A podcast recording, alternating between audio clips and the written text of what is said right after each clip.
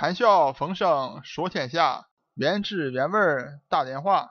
大家好，你现在收听的是一档深入浅出、寓教于乐的微型语言信息类节目《大连话世界》。我是老程，我是老程。下面请让我带咱们一块进入一个海蛎味的世界。咱们的口号就是大连话真瘦。今天首先请允许我用郑重的、沉痛的。语气悼念一位著名的喜剧明星罗宾·威廉姆斯。八月十三日，对全球好莱坞影迷来说，是一个让微笑都变得沉重的日子。罗宾·威廉姆斯在他加州的家中，因严重的抑郁症结束了他六十三岁的人生。在死亡诗社中，他是一位现代开明的老师，他充满激情的演绎。直穿我们的心灵。他让孩子们知道，学习不仅仅是数学、几何。他为孩子们种下了自由之花。在心灵捕手中，他是心理学教授。通过不懈努力，开导了一个问题少年。他也凭借这个角色获得了奥斯卡最佳男配角。《勇敢者的游戏》是我看过的第一部好莱坞电影。感谢他。感谢罗宾·威廉姆斯带给我们的欢乐，他的一生是带给人们欢乐的一生。虽然他已先离开，我们应该将他传递快乐的理念继续下去。所以下边我继续用大连话轻松嬉笑怒骂的为大家聊一聊，是什么原因让这么一位著名的喜剧大师患上了如此的忧郁症。好。下面我就跟大家漫谈一下中美离婚那些事儿。一如既往，继续给大家来个开门见山。今天老陈的观点是盗版一下红色娘子军的说法啊。美国的男人责任重，中国的妇女怨仇深。咱们先来看看中国妇女的第一怨：离婚成本太低了。让咱们一块儿来看看哈，辛辛苦苦建立的婚姻家庭生活。在咱们天朝要想结束它是多简单。如果双方都同意离婚的话，去一趟民政局一下午就办完了。呃，话费是离婚证九块，存档费四十，加一块四十九元，还没到五十块钱就搞定了。咱们现在生活节奏都非常快，生活压力也挺大的。你像房贷都那么多，生活中小夫妻。难免的有点争吵什么的，老程找一个搭档给大家表演一段，大家把声音弄小一点哈，别惊着了。你怎么能这么对我？你怎么能这么对我？你当年追我的时候你是怎么跟我说的啊？想当年那么些人追我，从寝室门口一直排到食堂门口，我就挑了你，你现在你就能这样对我吗？我跟你讲，这日子实在是过不下去了，实在是过不下去了。你吵什么？你吵什么？过不下去不过呗。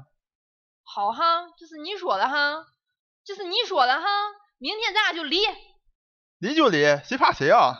大家可以看啊，这样一对小情侣，就这么一吵吵，互相都要命，顶起来了。第二天上民政局，一下午就婚就离了，都成二婚了。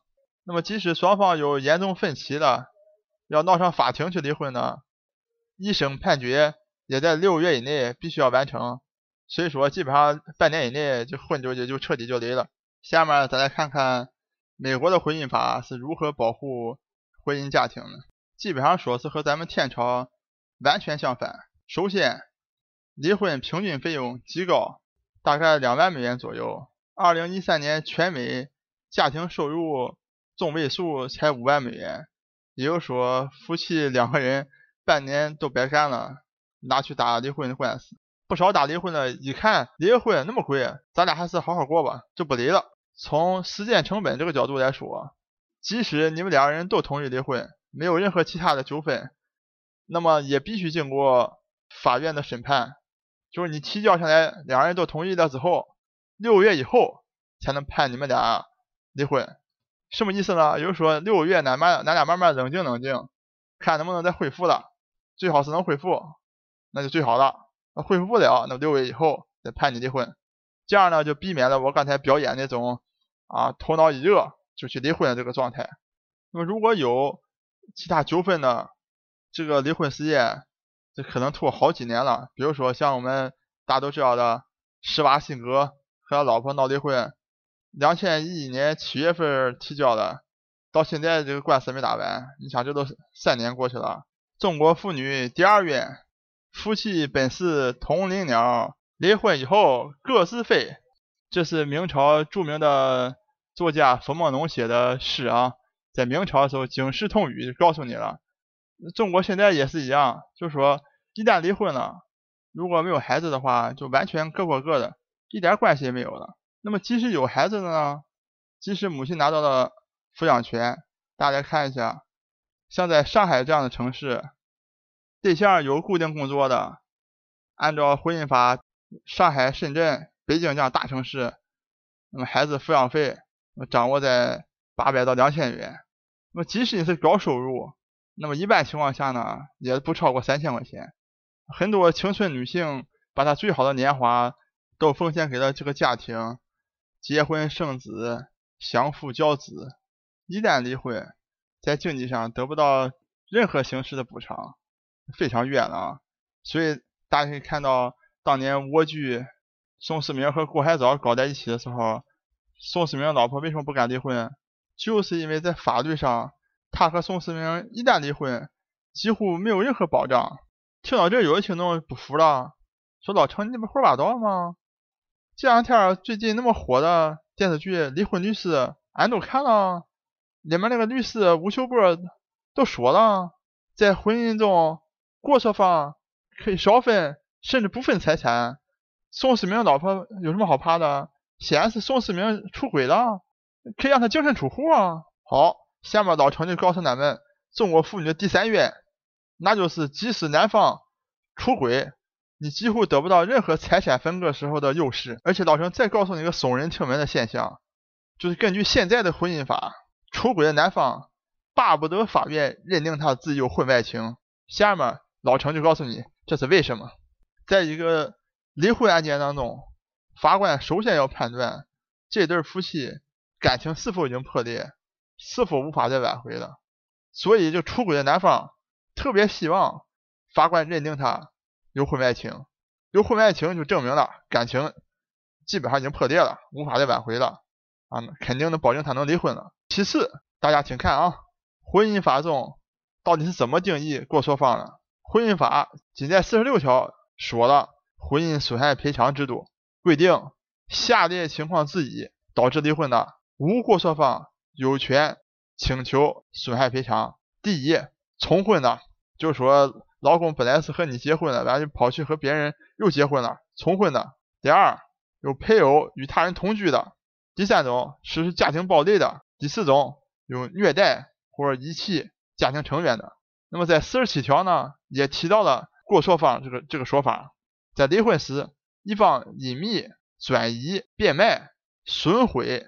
夫妻共同财产的，或者是伪造债务，企图侵占另一方财产的，这个时候这种行为叫做过错方，可以少分或者不分。大家听我念了半天，听到出轨了吗？听到婚外情了吗？完全没有。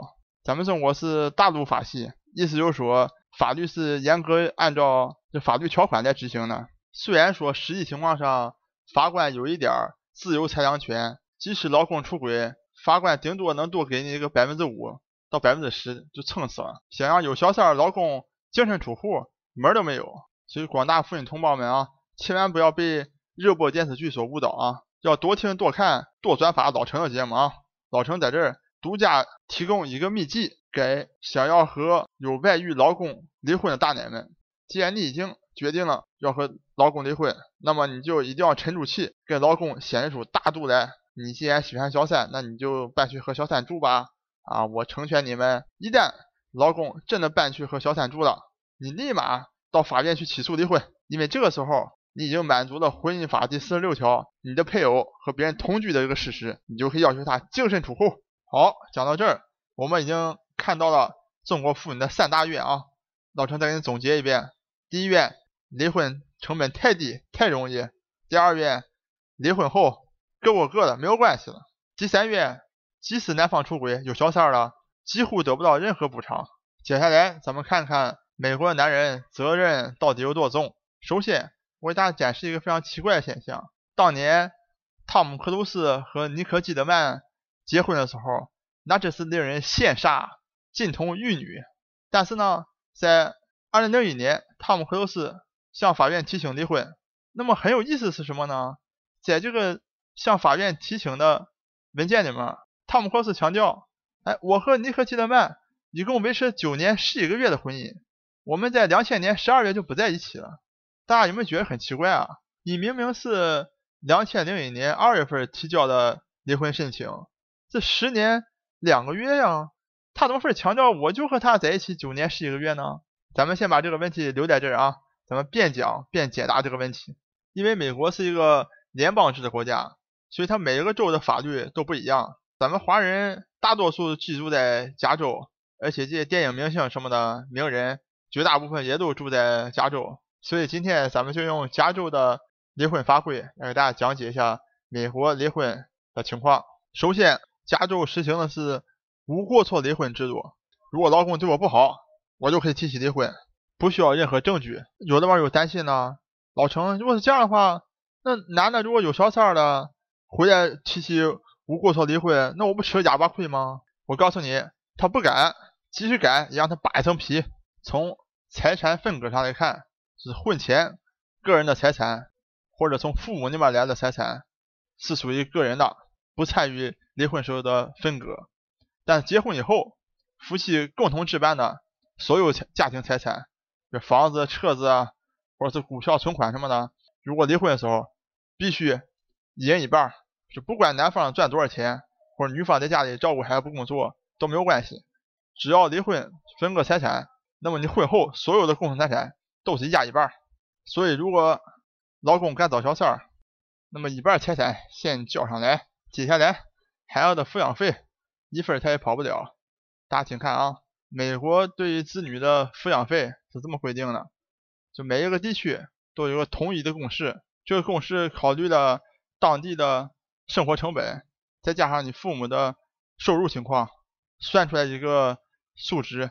这个值就是就是需要付给孩子的抚养费，这个抚养费的执法非常严格，迟交的要交百分之十的利息，如果孩子交不上呢，你还要受牢狱之灾，而且这笔抚养费的数额是相当可观的。我给大家举个例啊，最近正好有一个明星离婚，这个案子是公开宣判的，不知道大家有没有看过一部美剧叫《丑闻》，这里面有个男主角叫哥伦布·绍特的。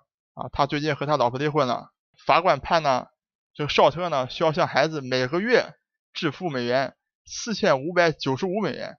刚才我说过，全美家庭收入中位数才五万美元，那么绍特他前妻拿了这笔钱，带着孩子，绝对可以过非常体面的生活。这还没完，下面还有让美国这些出轨男人们更头疼的部分，那就是妻子的赡养费。你以为离婚就算完了吗？你和小三过逍遥的生活，哪有你想那么美？在加州，这赡养费是这么规定的：，就说收入高的一方必须向收入低的一方支付赡养费，你保证呢，这个离婚以后，这收入比较低，比如说很多情况下都是女方生了两三个孩子以后，就在家里相夫教子，做家庭主妇。那么这个时候呢，即使离婚以后，这个男方仍然需要向就是前妻支付赡养费。而且这个赡养费的数额将会是非常大，因为要维持你前妻的生活水平和没离婚以前是一样的状态。在加州，一般的算法是收入高的百分之五十减掉收入低的百分之四十，就是要付给，就是收入高的要付给收入低的赡养费。假如是女性在家里做家庭主妇，没有出去工作的话，大家可以想象，就你离婚以后，未来一半的工资。就交给前妻，大家看看这样式的话，男人还敢出轨吗？还敢去找小三吗？不但是你本来的财产分了一半给前妻，你未来以后工资再拿出一半来给前妻，我看你还找小三儿。比如我刚才说这个绍特啊，绍特虽然不是找小三啊，但是你看法院给他判的这个赡养费，每个月要给前妻一万七千多美元。美国男人这个责任重不重？下一个问题，咱们再看看赡养费。给多长时间？加州法律规定，十年以内的婚姻算是短期婚姻，但是至少要给结婚时间的一半。比如说结婚你八年的，你需要给四年赡养费。那么结婚十年以上的婚姻，法官可以判给终身赡养费。这可不可怕？这个现在大家得到答案了吧？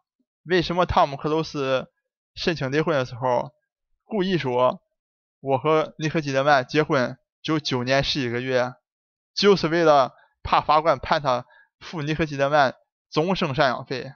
这个赡养费只有在你的前妻再婚以后才能停止。最后，我们再回头看一看，为什么罗宾威廉姆斯得了这么严重的抑郁症？大家可以看啊，罗宾威廉姆斯一共结过三次婚，第一次婚姻从1978年到1988年，正好十年啊。第二次婚姻1989年到2008年，超过十年。他这两次离婚啊，据报道，一共花费了他三千万美元。而且罗宾威廉姆斯在接受采访的时候说，离婚对一个男人来说，就好像把你的心脏从你的钱包里掏出来。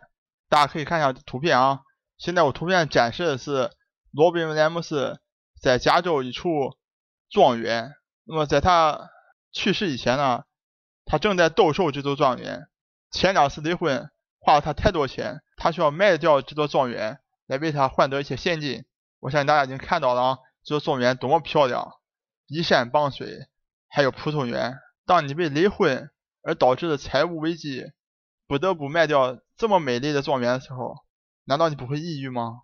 最后，老陈给国内的姐妹们提个醒：现在咱们天朝经济越来越好哈，越来越多的外国人跑到中国来工作。当姐妹们和这老外谈婚论嫁的时候，一定要搞清楚他的婚史，要搞清楚有没有孩子，需不需要给前妻付赡养费，尽量避免。你和他结婚之后，要发现他的一半工资都要交给前妻，给你造成的困扰。另外还有的已经和美国人结婚了，听了这期节目之后，觉得美国离婚太好了，想跑到美国来和美国老公离婚的，可以通过微信公共平台和老程进行交流。好，我们今天关于中美离婚的话题就聊到这儿。我是老程，我是老程，我在美国广袤的大农村向您播报。本节目一切观点均属个人观点。一切材料均来自网络，本节目不对你的生活方式构成任何指导。参与话题的讨论，请关注我们的微信公众账号“大连花世界”，或者在新浪微博大连花世界，我们等你来吐槽。